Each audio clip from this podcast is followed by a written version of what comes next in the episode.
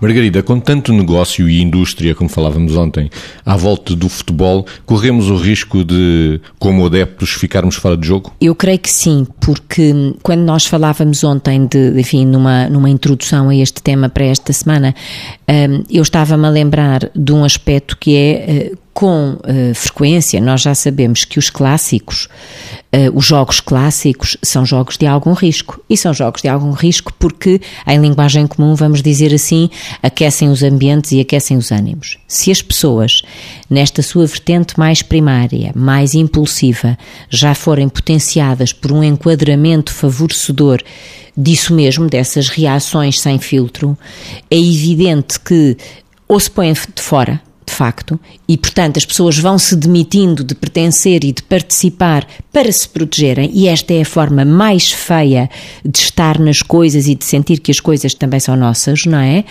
Ou então as pessoas pertencem e integram-se, mas uh, correndo aqui riscos que eu pessoalmente detestaria ver potenciados e ver associados claramente ao desporto.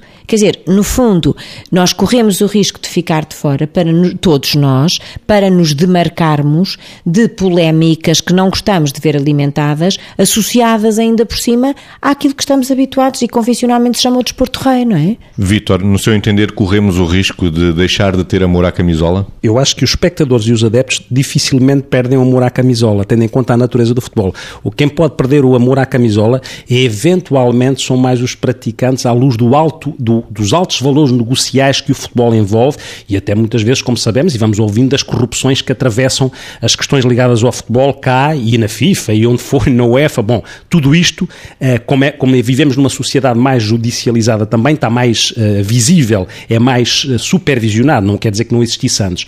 Agora, o amor à camisola dos adeptos é tão grande, até por necessidade de identificação e da própria identidade, parece que nós, a maior parte de nós, somos de um clube nós dizemos que somos de um clube, repare na expressão. E este sentimento de identidade também obriga a uma maior, mais uma vez, responsabilização em quem lidera. Porquê?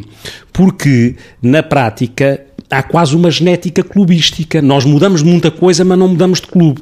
E este impacto que tem este tal amor à camisola dos adeptos pode fazer com que quem está do lado das direções e das lideranças possa manipular mais facilmente este adepto que tem amor à camisola e, e aí não, teria, não estaria a exercer verdadeiramente competências de liderança, porque se liderar é influenciar para qualquer coisa, não é manipular acerca de qualquer coisa ou para qualquer coisa. E há o risco neste momento que na articulação entre aquilo que é provavelmente o amor à camisola que não existe de um lado e o amor à camisola que existe do outro, de haver uma manipulação que possa fazer com que o arregimentar das tribos tenha consequências que nós não gostaríamos nada que tivessem.